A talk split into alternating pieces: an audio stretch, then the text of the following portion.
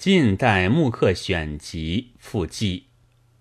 本集中的十二幅木刻，都是从英国的文人画室、当代木刻中选取的。这里也一并摘录几句解说。惠博是英国现代著名的艺术家，从一九二二年以来，都在毕明汉中央学校教授美术。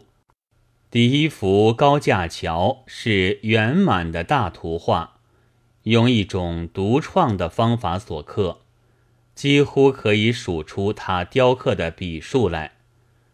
纵观全体，则是精美的发光的白色标记，在一方纯净的黑色地子上，农家的后园刀法也多相同。金鱼更可以见惠博的作风。新晋在画室上曾大为乔治·希赖因汉所称许。斯提芬·彭的一幅，是乔治·伯恩的一个农夫的生活的插图之一。论者为英国南部诸州的木刻家，无出作者之右。散文得此。而妙想欲名云。达格利秀是伦敦动物学会会员，木刻也有名，尤宜于做动植物书的插画，能显示最严正的自然主义和纤巧敏慧的装饰的感情。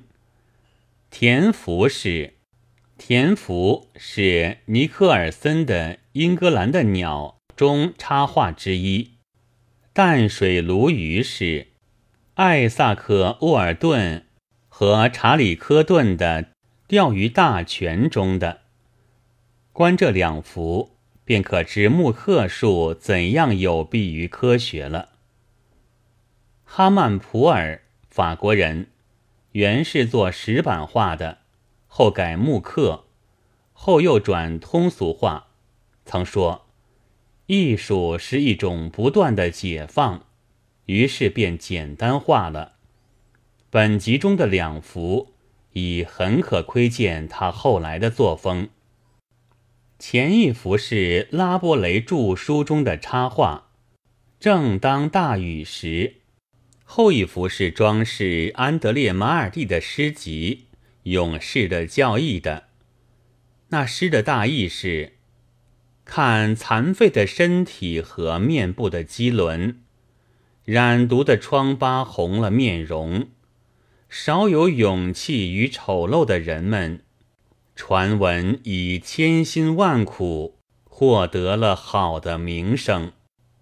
迪随尔多里，意大利人，是多才的艺术家，善于刻石、石铜，但木刻更为他的特色。洛勒托的文艺女神是一幅具有律动的画像，那印象之自然，就如本来在木上所创生的一般。麦格努斯·拉该兰芝夫人是瑞典的雕刻家，尤其擅长花卉。他的最重要的工作是一册瑞典诗人。阿特伯姆的诗集《群芳》的插图。富尔斯在美国有最为多才的艺术家之称，他于诸艺术无不尝试，而又无不成功。集中的《岛上的庙》是他自己选出的得意的作品。华惠克也是美国的木刻家。会见是装饰与想象的版画，含有强烈的中古风味的。书面和首页的两种小品，是法国画家拉图之作，自当代木刻中取来，目录上位列，附记于此。